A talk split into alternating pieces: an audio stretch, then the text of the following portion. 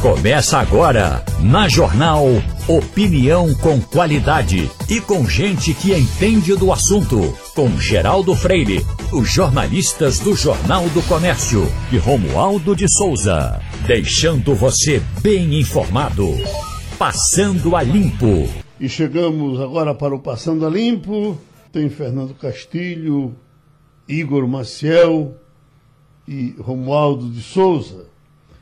Eu eh, estava pensando aqui, essa coisa, a rádio faz a gente conviver com coisas que não saem das nossas cabeças.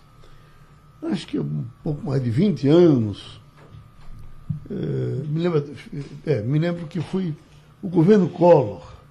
30 anos. 30 anos. Então, mais de veja, 30. Veja como faz tempo. mais de 30.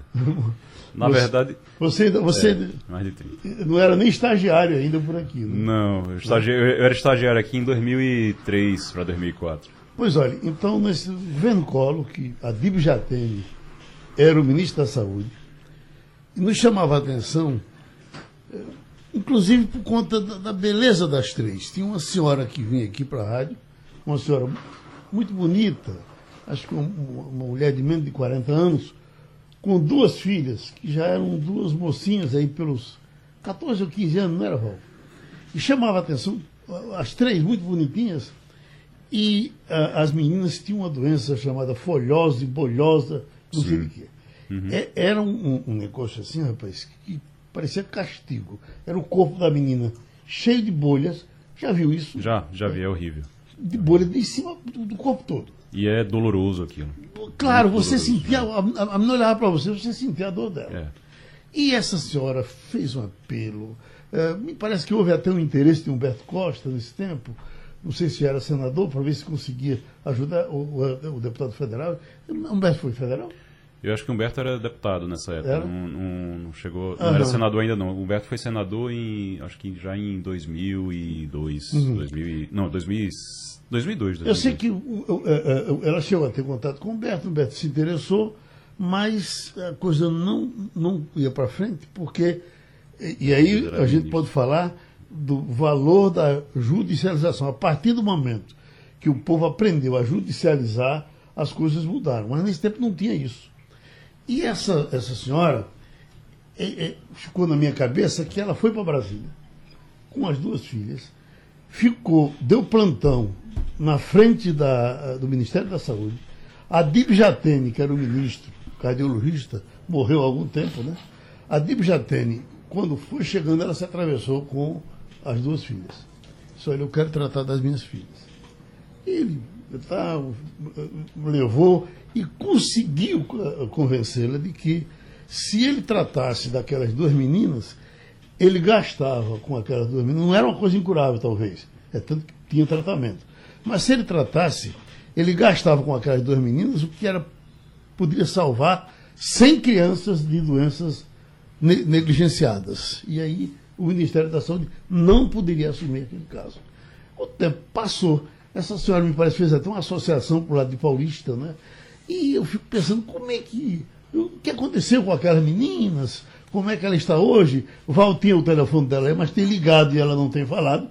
Eu não me lembro o nome dela, claro, mas ela sabe desse caso, ela sabe que passou por aqui que houve um interesse enorme de tentar ajudar, mas não ajudou. Aquela não conseguiu ajuda nenhuma, porque a gente pedia, mas quem, quem tinha a condição de ajudar não ajudava.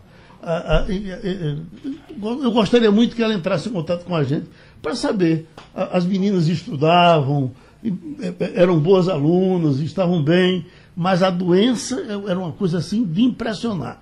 E como ela criou uma associação e deve estar uh, ainda engajada nesses assuntos, eu acho que ela vai ter interesse em falar com a gente e será uma boa conversa.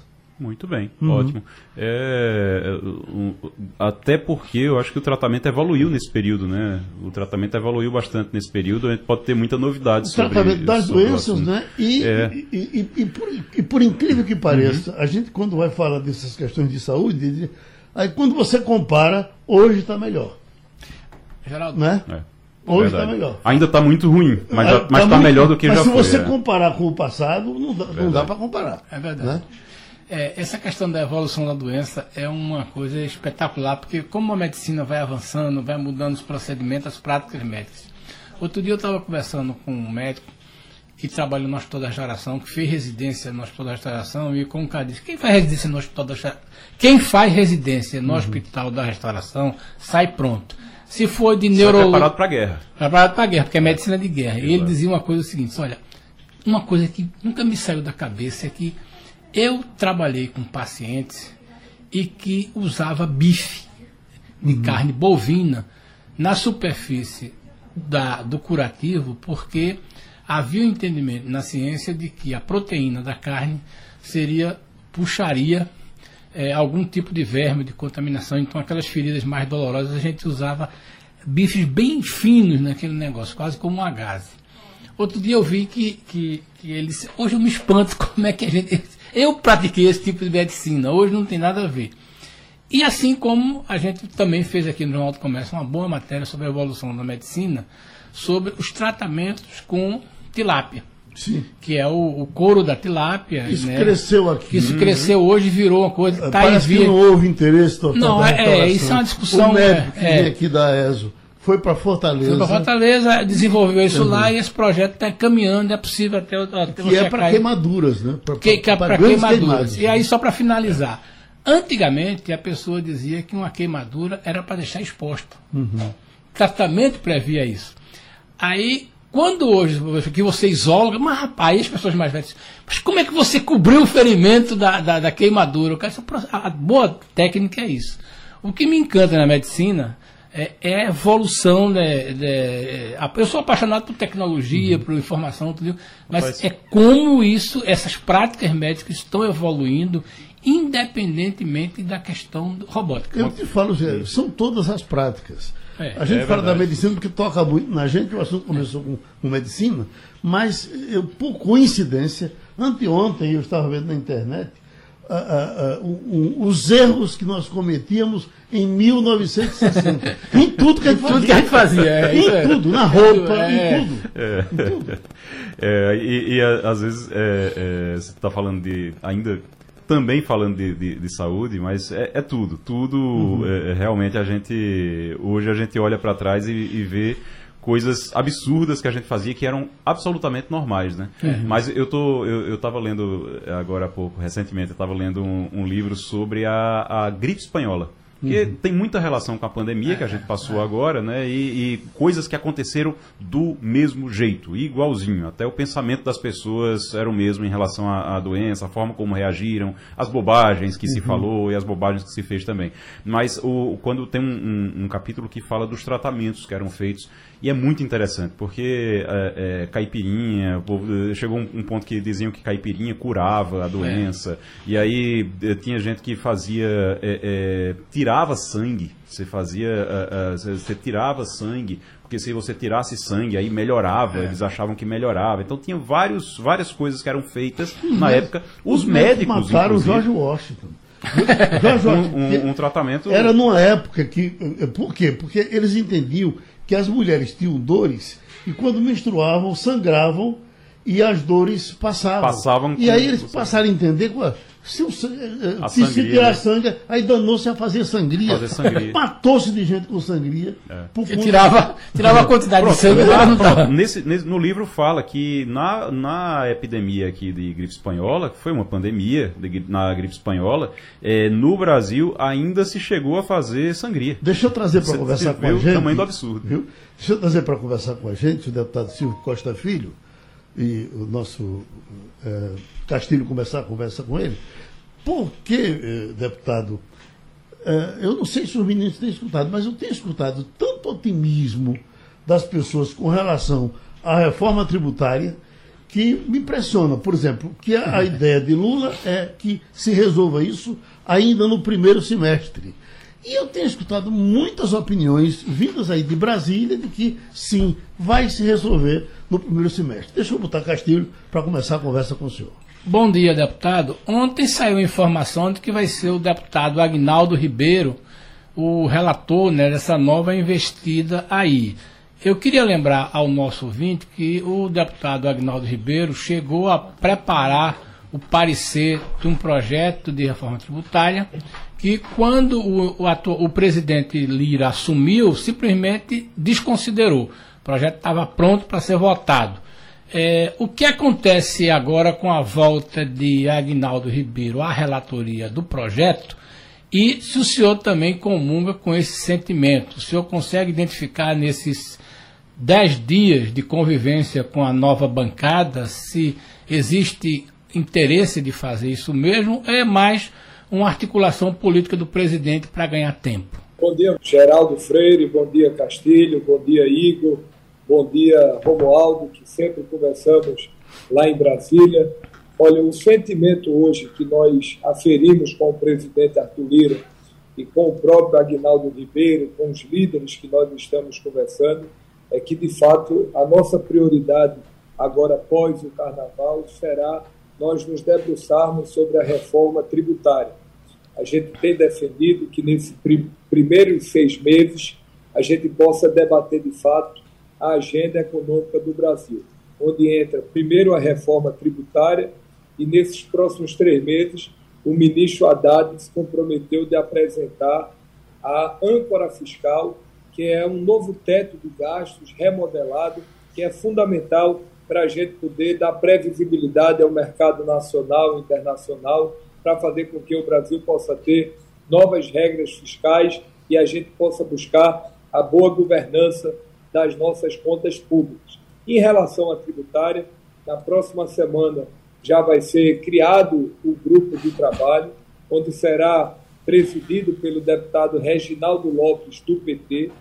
O relator será o deputado Agnaldo Ribeiro, e a gente trabalha para que no máximo dois, três meses essa proposta esteja pronta para que a gente deva estar votando no plenário da Câmara Federal e a posterior no Senado Federal. A ideia é que a base né, da proposta ela possa ser a PEC 45, né, que foi dada entrada pelo deputado Baleia Rossi, que é aquela que foi construída e concebida ainda na presidência do deputado Rodrigo Maia, e foi feito um amplo debate com o nosso Bernardo Api, que hoje faz parte da equipe do governo do presidente Lula, através do ministro Haddad. A base será a PEC 45. Nós iremos é, somar a PEC 110, que foi relatada pelo senador Roberto Rocha, que tramita no Senado Federal, mas a base central será a PEC 45 que, como você sabe, Castilho, a ideia é transformar é, todos os tributos do Brasil, né, o, INS, o ISS, o PIS, COFIS, ICMS, entre outros, criarmos é, o IVA, né, que é o Imposto de Valor Agregado, ou CBS, né, como a gente está é, ainda intitulando essa formatação, para que seja criado um imposto único. E esse imposto único unificado, ele vai simplificar, desburocratizar, dar mais segurança jurídica às empresas que querem prover investimentos e, sem dúvida alguma, isso vai diminuir o custo do Brasil e o custo do setor produtivo. Se essa reforma tributária ela vier a ser aprovada através do nosso IBS, que é um imposto único, eu tenho certeza que o Brasil, só com essa reforma tributária, Geraldo, a gente pode crescer mais de 1%, 1,5% do PIB. E isso é fundamental para a gente fazer com que a economia cresça, gerando emprego e renda, que sem dúvida alguma é o maior programa social do Brasil, é a oportunidade de trabalho, como vocês sempre dizem aí no debate da Rádio Jornal. Bom, aí pertinho do senhor está Romualdo de Souza. Pois não, Romualdo? Deputado Silvio Costa, bom dia para o senhor. É, o senhor ainda era estagiário na política brasileira e no Congresso Nacional já tinha debate de reforma tributária. Tanto é que um dos auxiliares de Lula no governo de transição, o ex-governador, ex-deputado federal Germano Rigoto, é um dos autores e foi relator pelo menos três vezes eh, de projetos relacionados à reforma tributária e nunca andou. Aí depois veio o secretário, hoje, secretário extraordinário da reforma tributária, Bernardo Api, fez esse texto com apoio, juntando-se aí, como o senhor bem destacou, com a iniciativa de Baleia Rossi. Aí eu lhe pergunto: o fato de trazer Bernardo Api para estar ali como um dos assessores do ministro da Fazenda, Fernando Haddad, isso mostra que o Poder Executivo, porque precisa da vontade do Poder Executivo, o Poder Executivo tem vontade para fazer a reforma tributária? E aí, se tem vontade, tem voto para aprovar a reforma tributária, deputado? Olha, Romualdo, é, sem dúvida alguma, a nossa geração, é, desde a redemocratização, e da construção da nossa Constituição Federal, o Brasil fala na necessidade de nós fazermos a reforma tributária. Os anos foram se passando e hoje nós temos no Brasil, por exemplo, mais de 270 legislações de ISS. E cada estado, praticamente, ele tem uma regra tributária, ele tem regras fiscais, que muitas vezes né, o próprio investidor que tem investimentos né, em vários estados do Brasil, ele termina tendo muita dificuldade na coordenação né, tributária das suas empresas. E é por isso que é fundamental que a gente possa avançar de fato nessa agenda da reforma tributária. Eu estive na última quarta-feira, é, retrasada, com o ministro Haddad, tivemos uma boa conversa com o presidente Arthur Lira. O governo federal está, sem dúvida alguma, querendo priorizar a tributária e o próprio governo defende a PEC 45, que foi a PEC do Bernardo Api. O governo Bolsonaro, né, eu lembro que o Castilho fez alguns artigos é, nessa direção, o governo defendia a reforma tributária, mas apresentou das quatro propostas, apresentou duas, não, não houve uma coordenação política do próprio governo, o próprio Paulo Guedes não tinha uma reforma clara sobre o que é que o governo defendia, e é por isso que terminou empacado no Congresso Nacional. Agora não. Agora está muito claro né, que o governo federal ele quer fazer a reforma tributária e a gente conta com o um ambiente colaborativo dentro do Congresso Nacional, que envolve Arthur Lira, que defende a proposta, o próprio Rodrigo Pacheco e a maioria dos nossos líderes e dos nossos partidos.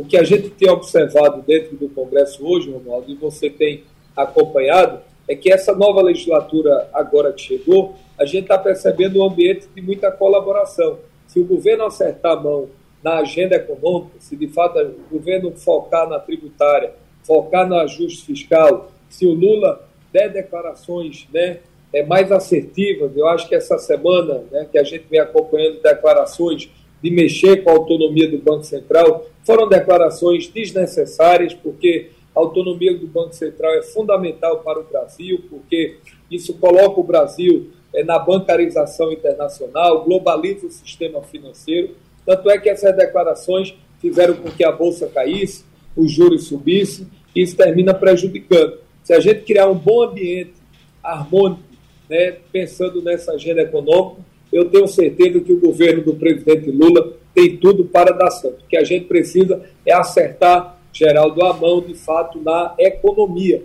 Porque a economia dando certo, a gente vai fazer com que o Brasil cresça. Então, eu estou muito otimista né, que a gente possa, através da 45, criar esse imposto único, né, que é o IBS. E um dado importante é que será a tributação cobrada, de fato, no destino.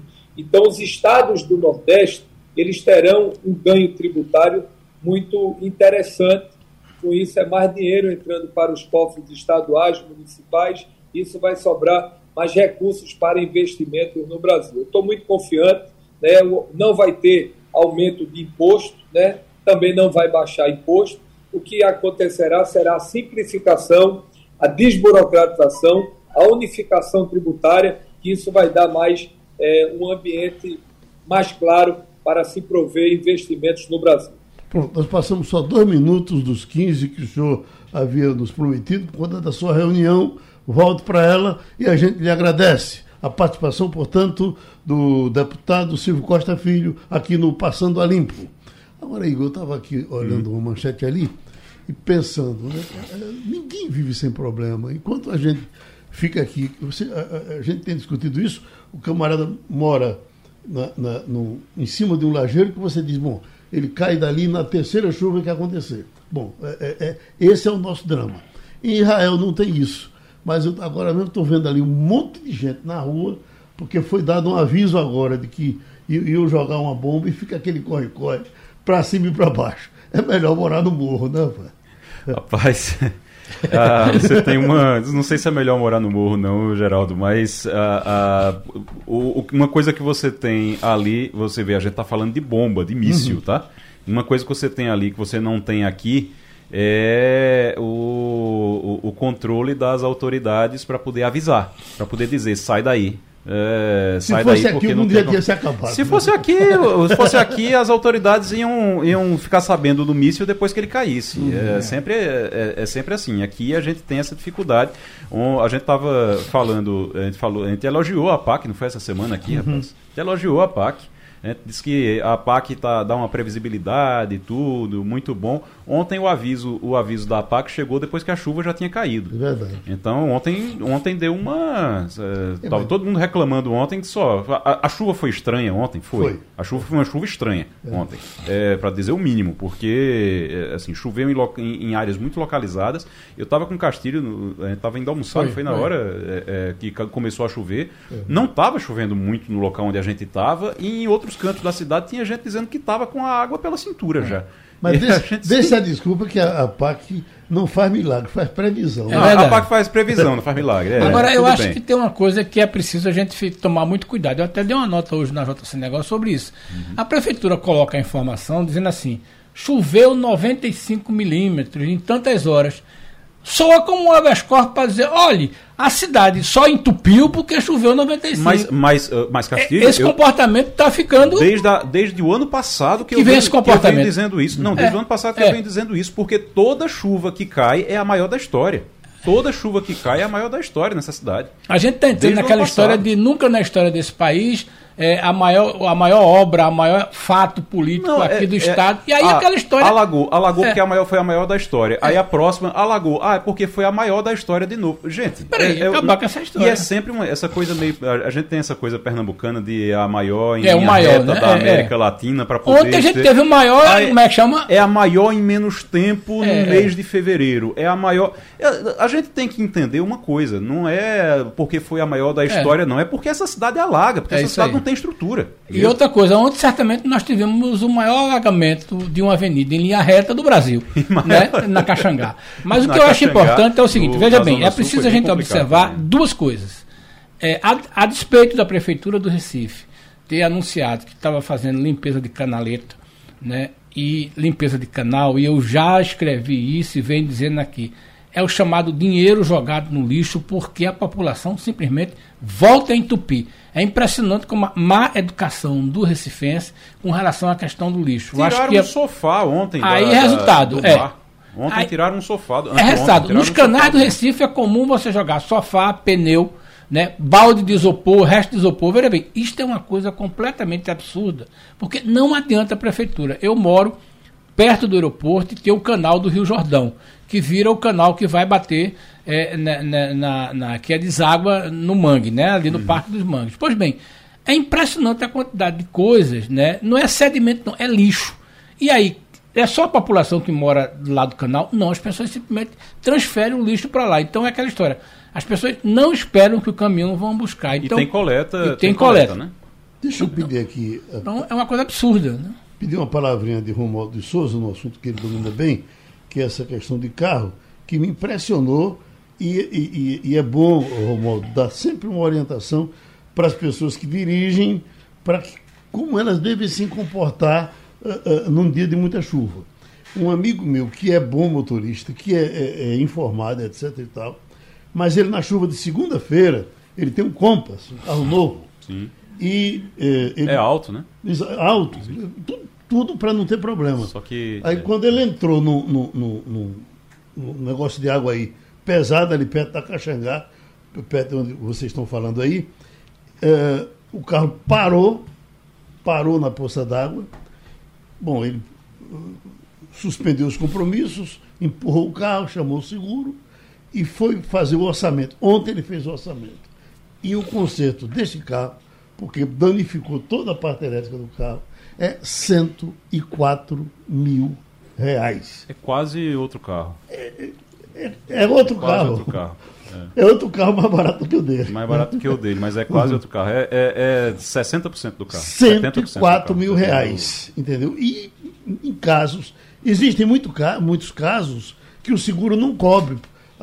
Acidentes da natureza, né, de terremotos, de não sei de chuva demais. Dependendo do seguro, da pólice, não, não, não, não cobre. Então, é tem uma coisa, antes, só antes de Romualdo falar, que Romualdo vai saber falar bem, porque Romualdo tem, tem um carro que, e, que entra dentro d'água, dependendo da, hum. da situação. E vai nadando. E, né? e vai nadando. E carro, carro é, ele tem um negócio que chama o respiro. Eles, o pessoal chama o respiro do motor, né? É, Romualdo? Chama o respiro, que é para exatamente para não entrar para proteger ali a, a, coisa. Tem alguns carros que apesar de serem altos, essa comunicação, esse respiro, como chamam, ele é baixo. Então, às vezes, engana. Não sei se é o caso do, esse do, do, amigo, do carro dele, mas às vezes engana. Então tem que ter cuidado meu amigo, com isso. As coisas de carro que eu às vezes quero resolver, eu, eu, eu, sempre que eu posso, pergunto a ele, ele me dá grandes orientações. Quando a gente viaja, é ele que vai dirigindo eu sou um motorista peba. E, e, e, aí eu disse, olha, mas rapaz, eu passei, na, na segunda-feira que você passou por esse problema, eu passei por um semelhante, quando eu passei, dois carros estavam uh, também parados dentro d'água e eu consegui passar. Disse, mas rapaz, o que é que tu fizesse? Eu disse, habilidade, não é, Reginaldo? Mas, Romualdo, diga você. Pois é, Geraldo, uma recomendação nesse ponto da habilidade é você ter absoluta certeza de que a água não vai estar acima do pneu do carro. Uhum. Porque se tiver, o carro vai boiar, a não ser que seja um carro muito pesado. A primeira coisa que tem que fazer é essa. Depois você tem de entrar devagar e seguro. Se vacilar, o carro fica. O que é entrar seguro? Acelerando sem apertar muito e sem diminuir o tamanho da aceleração. Porque aí vai criando uma onda e o carro vai empurrando a onda. O terceiro ponto: se você perceber que o carro vai apagar, desligue imediatamente o carro, porque aí evita que a água volte pelo cano de descarga. Porque se entrar para o cano de descarga, aí danou-se, tem que vender o carro para pagar o conserto. A quarta coisa é se você estiver aqui em Brasília, pode ligar no meu telefone celular a qualquer hora que eu sempre revoco. Aliás, eu gosto de fazer isso quando tem alagamentos ali numa área chamada Tesourinha, porque entra governo e sai governo e eles não conseguem tirar um alagamento que tem no centro de Brasília. Esse alagamento fica assim tão forte, tão intenso, Geraldo, que dá mais ou menos no meio da cintura, digamos aí um metro de profundidade. Qualquer carro pequeno fica. A ideia é, entrou e começou a vacilar, desligue imediatamente o motor, porque no mínimo você não vai ter problemas como teve o seu colega que aí entrou água nas partes elétricas. Hum. Entrou porque a água eh, entrou, eh, entrou água pela parte elétrica porque a água entrou pelo cano de descarga. Não é porque entrou por cima, não. E Rapaz... o melhor ainda é fazer a volta e não passar pela água, não? melhor é nem entrar ali, né? Ou então deixa, espera a água é, sair daquela região. Ou uhum. fazer. Outro dia eu estava ouvindo uma reportagem na Rádio Jornal, e aí a repórter estava dizendo o seguinte: que tinha gente que estava cobrando 10 contos no Pix para ajudar a rebocar os carros que estavam alagados Sim. no centro da cidade. A gente fala aqui de coisas como era antes e como é hoje, está aqui, olha. Amigos de Lula atacam o erário com a velocidade de um cardume de piranha. Aí você, o que, que fizeram agora? Está aqui, ó. Sobrinho do presidente Lula, é, com seus 19 anos de idade, acaba de ganhar o um emprego público do governador de Sergipe. Rende, é, somados os penduricários, R$ 7.500 por mês. E, e, e, veja como nós evoluímos nisso. Porque você vai, vai pensar, Castilho, que nos anos 60, com o PDS no, no governo, alguém questionava se não. um sobrinho, se um. A gente até achava estranho se aparecesse um sobrinho do deputado desempregado, né? É verdade. É era algo normal, né? É. Era algo normal. É, isso faz parte da cultura brasileira de empregar parente, né? Aliás, está escrito na carta de Pero Vaz de Caminha ao, ao, ao, ao, rei Dom Manuel, dizendo: olha, tem um sobrinho meu aí, que é um Exatamente. sujeito muito é, competente. Ele pede um emprego, no, meio emprego, da carta. No meio da carta ele pede isso. Isso é, é uma questão. Segundo, é, o brasileiro, de uma forma geral, o cidadão comum, acha que o Estado não tem dono, o que é um equívoco. O Estado tem dono, é ele mesmo que está pagando isso. É por isso que a gente, na, na, aqui no Sistema Jornal do Comércio, destaca tanto isso, a importância daquele que a gente chama de cidadão eleitor contribuinte. Uhum. Né? O cara é tudo isso. Então, mas é impressionante. Agora, é, a sensação que a gente tem é que na esquerda isso é maior. Uhum. Porque é, é, aquela história. É, a gente lembra que no governo Lula 1 e 2 e no governo Dilma, o sindicalismo brasileiro, parte dele, inclusive o sindicalismo oficial, se mudou para o governo federal. E aí, quando Lula saiu, depois quando Dilma foi empichada, né, mais de 50% dessas pessoas perderam o emprego, e no governo Bolsonaro esse pessoal foi. E aí tinha um problema muito sério. O sujeito que era do sindicato, ele já não voltava mais para a categoria, para a diretoria do sindicato, porque a base já tinha evoluído. Ou então a nova diretoria já não era a mesma, ou então não era o mesmo grupo político. Então gerou um problema muito sério. Gente que estava com um salário alto, né, acostumado com as mordomias do poder no governo Lula e Dilma, e simplesmente ficou com dificuldade. A gente está falando de pessoas normais que não se envolveram com falcatrua. Uhum. Isso é, né, não vamos falar das pessoas, porque a gente sempre lembra. É, eu, eu sempre gosto de destacar isso.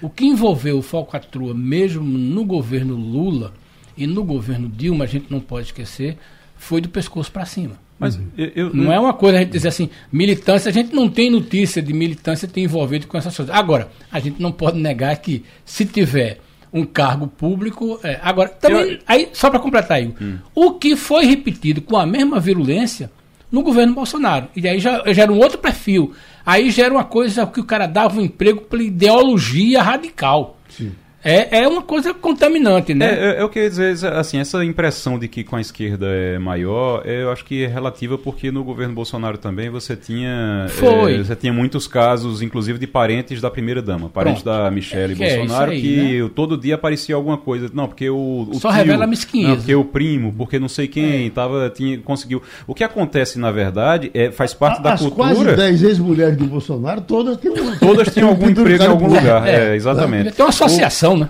Uhum. E, até, e até porque são quatro, né? Uhum. Ah, são três ou quatro. A, a, a, o problema que a gente tem é uma cultura mesmo, é, cultura, é a nossa é, cultura. É cultural, é, é, essa coisa cultural mesmo que vem aí. Você, geral tá falando aí dos anos 60, uhum. dos anos 60, dos anos 70. A gente tinha realmente essa ideia de que, de que era desse jeito, é, de que era uma coisa normal. Vem disso de achar que é normal. E, inclusive, tem o seguinte: às vezes você não tem controle também. Uhum. No caso desse sobrinho de Lula, Exatamente. no caso de um sobrinho, sobrinho de, Sergipe, De Michele Bolsonaro, de não sei quem. Sabe por quê? Porque o governador do é. estado lá do, sei lá, do Acre, de Roraima, de onde seja, ele, de lá do, do Rio Grande do Sul, de, de algum lugar, ele chega lá e diz, rapaz, fulano é parente do presidente. Eu vou agradar aqui, para agradar eu vou botar ele aqui. Às vezes o presidente não tá nem sabendo. É verdade. Às vezes a primeira dama não tá nem sabendo. Romualdo, mas bota você... para tentar conseguir alguma coisa ali, para entrar na culpa. É. Você... Só uma frasezinha, Geraldo, pra contar uhum. Eu conheço a história do deputado que chegou para o governador e disse, pelo amor de Deus, me peça um favor. para você ficar dependendo de mim é, de alguma coisa. O mais curioso dessas histórias, Castilho, que faz parte da literatura, Agamenon Magalhães Pronto. veio um camarada de Serra Talhada que ele disse: hum, vá para lá que, que eu lhe emprego. Aí o cara veio, foi direto ao, ao secretário de administração, já com o bilhetinho de Agamenon Magalhães. E aí, o que é que o senhor sabe fazer? Isso eu não sei fazer nada. Mas nada, nada, nada, nada. Aí que o, o secretário ligou para Agamenon. Disse, governador, o seu, o seu rapaz aqui de Serra Talhada não sabe fazer nada. O que é que eu faço? Ele disse, aposente ele. Mas, pois não, Romualdo, diga você aí. É, eu, eu, sem entrar no mérito do sobrinho do presidente Lula, não que não mereça ser analisado esse assunto, mas, Geraldo, o Brasil teve de recorrer ao Supremo Tribunal Federal para que o STF dissesse o que é e o que não é nepotismo. Agora, se a maioria desses casos de nepotismo foi limada, foi tirada da pauta, o que não foi arrancado é o que a gente chama de nepotismo cruzado. É quando alguém tem um parente e contrata, não no seu gabinete, porque é proibido, mas contrata no gabinete de um amigo e o amigo contrata um parente no outro gabinete e assim ocorre o chamado nepotismo cruzado. Esses chamados cargos de confiança, eu escrevi no Jornal do Comércio eh, ainda nesta semana, que o Brasil tem mais de 10 mil cargos de confiança para serem entregues a amigos e apadrinhados de políticos eh, no Brasil todo. Ontem eu até conversei com o ministro das Relações Institucionais. E aí Alexandre Parilli me disse: o problema de vocês da imprensa é que vocês são preconceituosos com cargos de confiança. Uma coisa é ser preconceituoso, outra coisa é ter uma análise já preparada. Eu imagino que o Estado brasileiro seria melhor se esse número de cargos de confiança fosse reduzidíssimo, somente onde de fato fosse necessário. Porque mais que isso, tem muito servidor público que poderia muito bem ser chamado para ocupar essas áreas que hoje estão entregues a cargos de confiança, a servidores que não passaram no concurso e que, no máximo, têm um bom padrinho. E como dizia minha avó, quem tem um bom padrinho não morre pagão. Só, é, Geraldo e colegas, a gente estava tá, uh, falando da chuva, viu, Castilho? E de, das coisas que as pessoas botam nas canaletas, botam na, no, nos canais. O nosso Ricardo Barreto, que é da Secretaria de Comunicação lá de Jaboatão dos, dos Guararapes, mandou para mim aqui agora, disse, olha, retroescavadeira da prefeitura já no mutirão Dom Helder. Aí ele mandou as fotos aqui, pneu de caminhão é. dentro de canal, tem foto aqui da retroescavadeira tentando limpar uma canaleta, um, um, uma canaleta, é, um, um lugar daqueles onde entra a, chuva, a, a água da chuva para escoar a água da chuva. O que tem de lixo na foto que ele mandou aqui é, é um negócio absurdo, absurdo. Não passa Agora, nada aqui. As campanhas contra isso, as campanhas públicas, são muito Frágeis. pequenas, é. talvez tem tempo que você passa anos e ninguém, é ninguém fala disso. Precisa, é, é, é porque precisa ter a limpeza, precisa fazer a limpeza, punir fazer a coleta e precisa punir o cara que Olha, suja. Eu fiquei espantado, eu até comentei isso. Porque alaga pessoal. a cidade inteira. Isso aqui, esse pneu é. daqui de caminhão, ele vai segurar. Porque o que é que acontece? O pneu, você bota o pneu do caminhão lá, o pneu de caminhão vai acumular saco de, é saco de plástico ao redor Olha, dele. Daqui eu, a pouco não passa nada, vira uma eu só, vedação. Eu só ali. queria completar isso, Geraldo. Essa questão, fiquei muito impressionado e até cumprimentei o pessoal da, da Enlurb com um vídeo, uma campanha que eles fizeram dizendo o seguinte: era um sujeito vestido de, de lixo, uhum. né? Que ficava debaixo de uma lixeira, o cara ia jogar no lixo e você está com medo do lixo. Né? E era um, uma coisa muito bem humorada. Eu achava que esse seria a âncora da campanha, que é aquela história, é você constranger o cara que está botando lixo fora do lixo. Pois bem, a campanha da Prefeitura do Recife, com todo respeito à área de comunicação, fala dos caminhões, dos coletores, do investimento. Gente, isso não tem a menor importância para o público. Isso não sensibiliza. Isso não sensibiliza. Então, veja bem, por que, que a gente hoje, as pessoas se lembram de uma velha campanha do Sugimundo, que foi no tempo de Augusto Senna? Uhum. As pessoas mais velhas entendem isso. Outras campanhas, veja bem, a campanha é feita para motivar. Aí o prefeito entende que é para fazer uma prestação de conta. Aí compramos 200 caminhões, fizemos. Isso não tem a menor importância. Sim. Você tem que fazer o sujeito, campanha. O sujeito que pega um, o sujeito que joga, um sofá, o sujeito que pega tá um sofá e joga o caminhão canal, que está preocupado com a lixeira bonita, que... tudo. Então ele, é o seguinte, é. a gente, aí eu fiquei impressionado com o seguinte, que o filme de, de, de 30 segundos constrangia o cidadão. O cara, o cara estava todo vestido de lixo, quando o cara ia jogar, o cara se levantava. Minha senhora, a senhora faça isso não, né? Uhum. Era uma coisa bem humorada que você mostrava isso. Tinha a prefeitura abandonou o vídeo. E Joca Souza Leão, me parece que a primeira gestão já para prefeito, cara. Dinheiro, Exatamente. É, é, lixo no chão é dinheiro no lixo. Lixo, pronto, né? é outra campanha. Funcionou. É. Teve uma campanha que eu não sei de quem foi, sobre crime de proximidade, que era impressionante, muito bem cuidada, é. muito bem feita.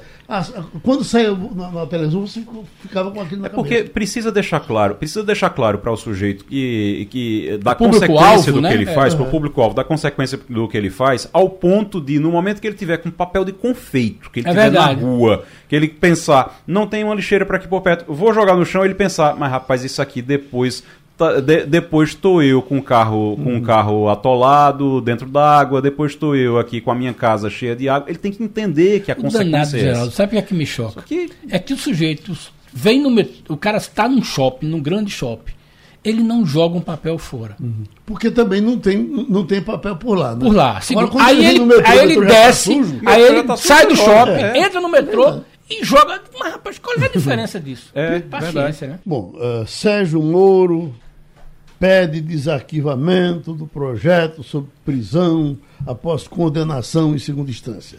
O, o, esses, essas duas feras estão soltas. O outro lá, o, o Dallagnol, já está pedindo uh, um processo contra Lula porque comprou as camas, 300 e poucos mil. É, é verdade que ele tinha que fazer licitação, mas não fez. Eles já estão denunciando. Mas eu encontrei, eu ouvi a opinião ontem, Romualdo, de uma uh, jornalista política de Brasília, que ela dizia que no caso de Sérgio Moro e, e, e Delanhol, o, o, o, apelido deles aí é espalha rodinha. Onde, onde, tiver uma rodinha de gente conversando, que eles chegarem, os caras saem de perto Ninguém quer saber desses dois caras. É Você tem notado isso aí? Ah, não, ao contrário, Geraldo. Uhum. Aliás, anteontem eu estive com Deltan Dallagnol e conversei demoradamente com ele sobre exatamente essa o que eu, na minha conversa com ele, eu, eu, não considero um absurdo Lula comprar cama para dormir. O que eu considero absurdo é o presidente da República morar naquele palácio. O que eu considero absurdo é no governo de Bolsonaro, o lugar onde deveria morar o presidente da República, que é na Granja do Torto, está entregue ao então ministro da Economia, Paulo Guedes. O que eu considero absurdo é que Bolsonaro, quando saiu, deixou o Palácio da Alvorada destiorado. Isso eu considero absurdo. Aí sim, a conta deveria ir para Bolsonaro porque ele deixou a, o, o palácio destiorado. Agora, se a lei diz, ou, vamos eh, refazer, se a regra diz que o palácio é para a residência do presidente e sua família, e aí o presidente chega lá e não tem sequer uma cama para dormir, aí eu concordo que já que o Estado brasileiro banca as despesas do presidente, tem que bancar inclusive a cama que o cabra vai morar. Não vejo problema. Agora, sinceramente, eu não vi em nenhum momento é, alguém desfazendo rodinha porque o Dallagnol ou o Sérgio Moro chegou. Aliás, o Sérgio Moro tem, tem sido visto muito pouco, muito pouco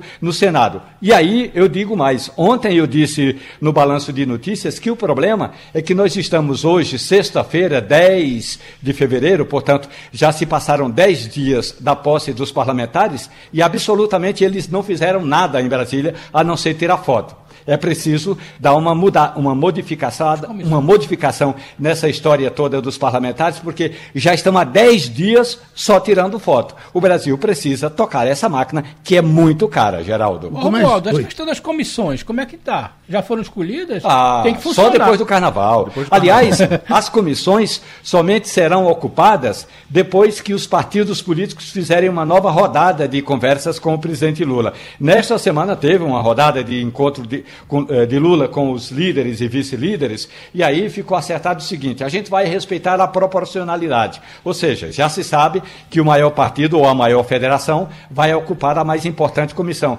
Mas uma coisa é saber que, que partido vai ficar. Depois, os partidos vão ter uma briga entre eles para ver quem vai ocupar aquele cargo. Isso demora muito. E aí, como dizem, o Brasil só começa a funcionar mesmo depois do carnaval. Algumas coisas sim, porque outras não. Os deputados e seus assessores vão receber no final do mês normalmente o salário. E não é que eu esteja falando mal do Poder Legislativo, não é isso. É que o Poder Legislativo precisa se organizar para começar a trabalhar já no primeiro dia. Só uma, uma, uma, coisa em relação às comissões que é importante a gente é, pontuar. O, as comissões elas só vão ser formadas também porque elas estão depois do carnaval, porque estão dependendo de algumas negociações entre os partidos. União Brasil e PP, o Progressistas e União Brasil, eles estão conversando, pode ser que virem um partido só. Se isso acontecer, eles já devem pegar cargos dentro da Câmara como um partido só.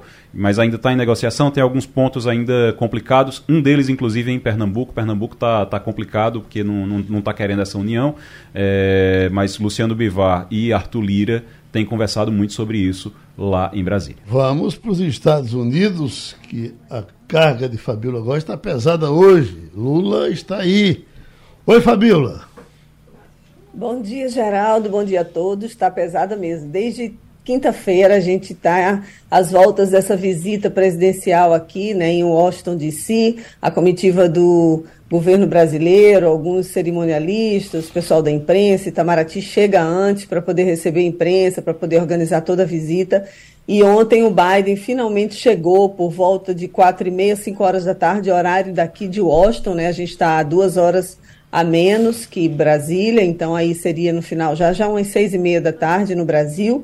e Lula foi direto para Blair House, que é uma residência oficial em que o Biden recebe chefes de Estado. Então, toda a comitiva brasileira, com os ministros Marina Silva, Aniele, Carne, Aniele Franco e ministro Fernando Haddad, o, toda a comitiva presidencial ficou lá. É uma casa enorme que tem mais ou menos 14, de 14 a 16 quartos, fica na frente do outro lado da rua né, da Casa Branca. E hoje de manhã vai ter uma agenda extensa do presidente Lula, vai ter com o Bernie Sanders, né, que é um democrata aliado do Biden, chegou a ser candidato a presidente, às prévias né, para ser presidente dos Estados Unidos. Ele também vai ter reunião com o sindicato, o maior sindicato aqui dos Estados Unidos, e a reunião com o Biden, no né, Salão Oval da Casa Branca, está previsto mais ou menos para três e meia da tarde daqui. A imprensa vai ter alguns selecionados, a Rádio Jornal do Comércio de Pernambuco foi selecionada para fazer parte, para ver as imagens, né, para estar tá lá dentro da Casa Branca. Então eu vou para lá mais tarde. Mas já agora, desde manhã, já pediram para a gente ir nove horas para poder fazer teste de Covid, né? Tem toda uma série de protocolos de segurança que a gente vai ter que cumprir para estar tá lá de tarde. A gente tem que chegar duas horas da tarde, mais ou menos. E o Lula vai ter essa reunião ao mesmo tempo em que a Janja, a primeira-dama, vai se reunir com a esposa do Biden numa sala separada, a Jill Biden, e nessa reunião com o presidente Biden é uma reunião só de uma hora. Então, assim, é pouco tempo, né? Não é uma, não é uma, uma visita tradicional de um representante, um chefe de Estado aqui nos Estados Unidos. O Lula vem como uma visita mais política mesmo, uma visita de trabalho, numa visita em que o próprio Biden já conversou com o Lula, né, antes mesmo né, dele tomar posse, depois que ele tomou posse, convidando para cá. Isso é uma visita muito simbólica, porque é antes do Brasil, né, do, do, do presidente brasileiro e a China, que também há um convite muito importante para a China, uma viagem longa, que vai ser mais bem eh, preparado em relação a essa. A gente não está esperando agora nenhum acordo formal, nada muito elaborado nesse anúncio que vai ser feito mais tarde numa coletiva na imprensa, a imprensa. Mas certamente alguns temas já foram antecipados para a gente. A gente sabe que ambos presidentes enfrentam problemas né, de ataques à democracia. O presidente Biden no 6 de janeiro e o presidente Lula né, no dia 8 de janeiro no Brasil. Então, esse assunto da democracia é um assunto que vai ser muito importante, vai ser tratado aqui. E também tem alguns assuntos espiosos que podem ser falados, que seria, no caso, um suposto apoio né, do Brasil à guerra, né, o apoio à Ucrânia. E o Lula já disse que não quer se meter nessa guerra, é uma guerra deles, né, que o Brasil nem tem interferência nenhuma, mas o Biden gostaria de ver mais ou menos um posicionamento. Mas aí a gente tem alguns outros temas que podem ser abordados durante esse encontro e inclusive na área ambiental, a ministra Marina Silva está né, tá aqui, então ela vai ter uma agenda reservada, separada com autoridades aqui do governo. O ministro chanceler brasileiro também vai ter reuniões aqui com os chanceleres, né, o chefe do Departamento do Estado e também de defesa. Então, é uma, um dia bastante intenso.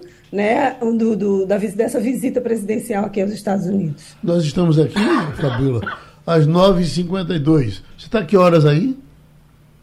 Aqui nesse momento são 7h52. Ih, pô, você nem dormiu, dormiu. Então vamos.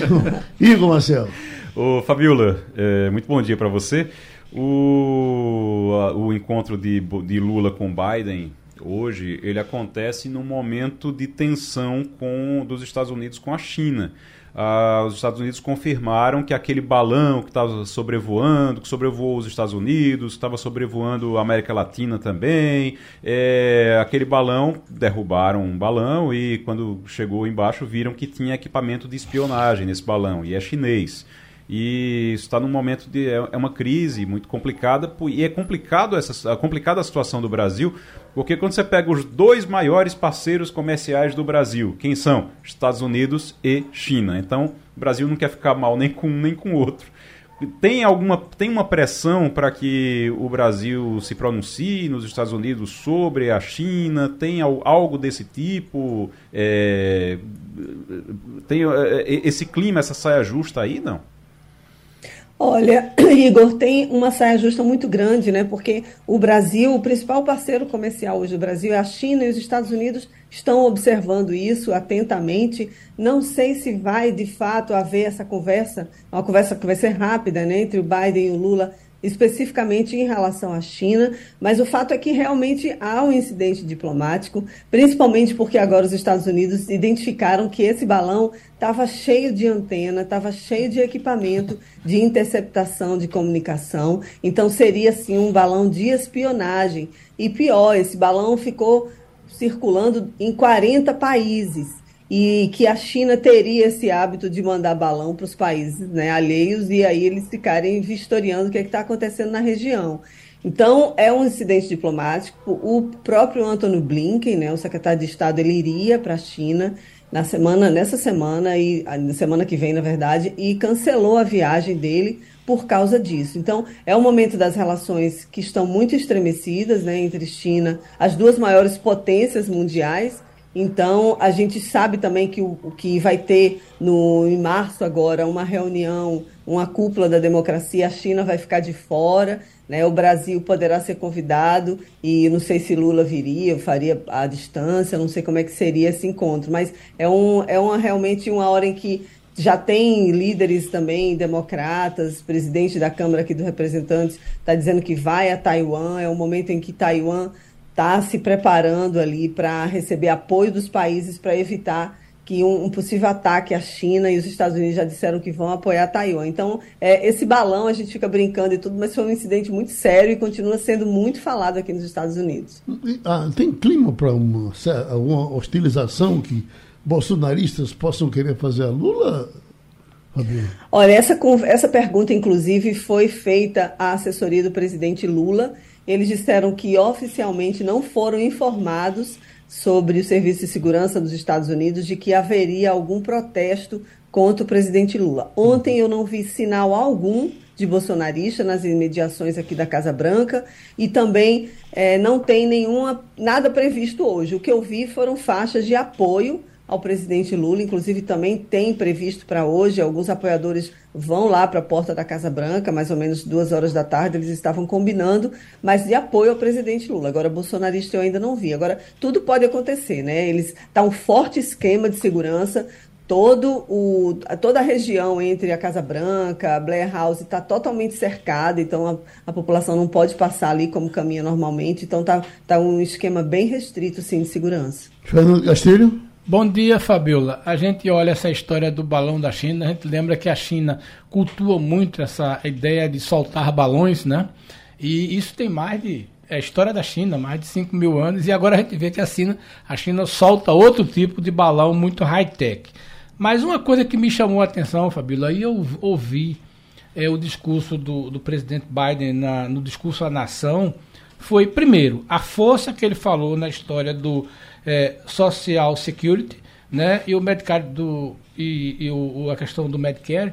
E a coisa que mais me impressionou foram dois momentos em que, primeiro, ser aplaudido de pé, né? Também ser vaiado quando começou a falar, mas depois foi aplaudido de pé quando começou a falar da questão da saúde. Aí a minha pergunta é, é isso tem futuro? Quer dizer, o Biden vai ter o vai, vai consolidar isso como uma coisa é, é, é, uma ação de governo dele, uma marca de governo, ou foi só mais um discurso à nação?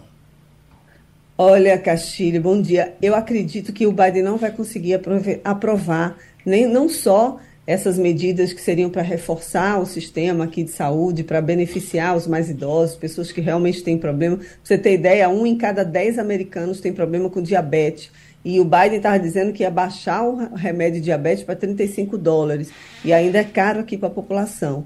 E aí a gente vê o Biden sendo aplaudido numa Câmara né, no, dos representantes, a gente observa que tinha muito apoio, mas também a gente não pode esquecer que a Câmara está sendo liderada e a maioria é de republicanos, que é um partido que não apoia o Biden. Então, dificilmente ele vai conseguir aprovar propostas concretas. Mas ele está tentando angariar muitos apoios. Ele esteve ontem na Flórida conversando com a população, fazendo um pronunciamento lá em alguns locais, falando com associações. E dizendo que ia reforçar sim o Social Security, o Medicare, que são programas que são focados para baixa renda, porque lembrando, aqui não tem SUS, né? um país desse, um país rico como esse, a população morre sem atendimento médico. Vejo muita gente na rua com problema de dente, não tem dinheiro para pagar dentista também. Então é muito triste a gente ver isso aqui. Mas o próprio Biden, ele está sim tentando reforçar é, que são projetos né, que foram feitos ainda no governo Obama, o Obamacare,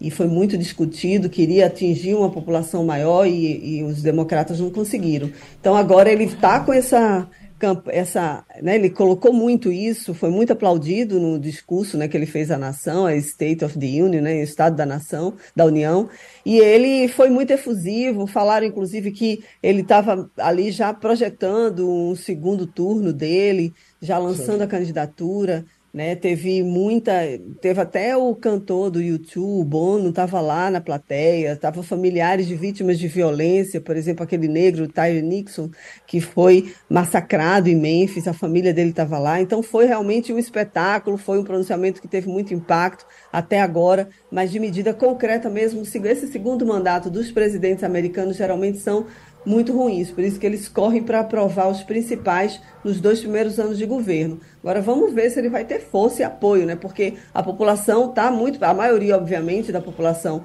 aqui americana pede um reforço, um incremento aí nesse apoio à, à saúde mesmo. Tem questões de droga também muito sérias, o fentanil, que é um remédio que está se disseminando, virou uma, uma epidemia aqui de pessoas morrendo por causa dessa droga. Então, é, o Biden tem muitos desafios e ele está tentando mesmo fazer apelo para a população, para pedir para que esses representantes votem a favor dessas propostas. Romualdo de Souza. Fabiola Góes, bom dia. Que honra ter você como nossa correspondente aí, porque eu sei o que é ser correspondente e sei o que é o povo do Palácio do Planalto, principalmente quando estão fora do Brasil. Eu espero que a gente é, que você consiga fazer pelo menos uma pergunta a Lula. Agora, Fabiola, essa história do balão, é, o Araponga falando do espião, porque os Estados Unidos também fazem arapongagem e todo, a toda hora em qualquer parte do planeta. Portanto, reclamar da China, eu acho que não é, não é tanto o, o papel dos Estados Unidos. Mas é, eu, o que eu queria saber mesmo é o seguinte: Lula disse a semana passada que depois dessa viagem aos Estados Unidos, aquela que mais lhe preocupa e que ele vai sair daqui mais bem organizado porque essa dos Estados Unidos é um pouco passeio, não tem muita coisa, não vai assinar nenhum contrato, nenhum acordo. É só uma carta de intenção. Mas a viagem de Lula à China vai trazer, é, aí sim, ou acordos ou desacordos.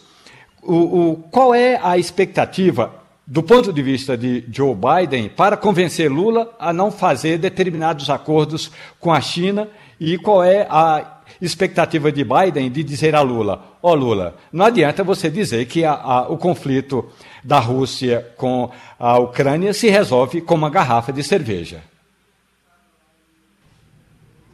Realmente é um desafio, né, ser correspondente internacional aqui nos Estados Unidos. É um privilégio fazer parte né, da equipe da Rádio Jornal, de, tá, de poder estar dentro da Casa Branca. Vai ser minha primeira visita na área interna da Casa Branca. E dizer também, Geraldo, que eu vou tentar sim fazer uma pergunta para o presidente, vou perguntar a questão da ferrovia transnordestina, se vai passar né, por swap. Vou, se eu tiver a chance, certamente vou fazer essa pergunta.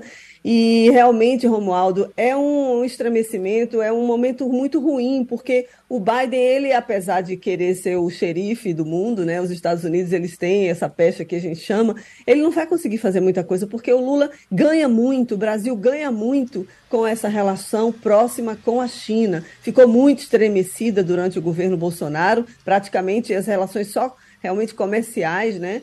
E o Lula, ele já teve contato com o Xi Jinping, então Xi Jinping já fez esse convite formal e a gente pode sim esperar coisa de, de fato real, mais concreta, né? O que a gente está vendo aqui do Brasil, que pode ser assinado com os Estados Unidos, na verdade não seria uma assinatura, seria um anúncio do Biden em relação a integrar o Fundo Amazônia, né? Porque é um, um tema que é muito importante, é um tema do meio ambiente para os Estados Unidos. A Noruega e a Alemanha já anunciaram que vão voltar a investir esse fundo, que estava parado no governo Bolsonaro, e aí seria, a gente não tem detalhe de quanto seria esse valor, e que se for anunciado alguma coisa, vai ser em relação a esse fundo da Amazônia, para preservar realmente a floresta. Pronto. Então Fabiola vai trabalhar com Lula e terminou o Passando a Limpo. A Rádio Jornal apresentou opinião com qualidade e com gente que entende do assunto. Passando a Limpo.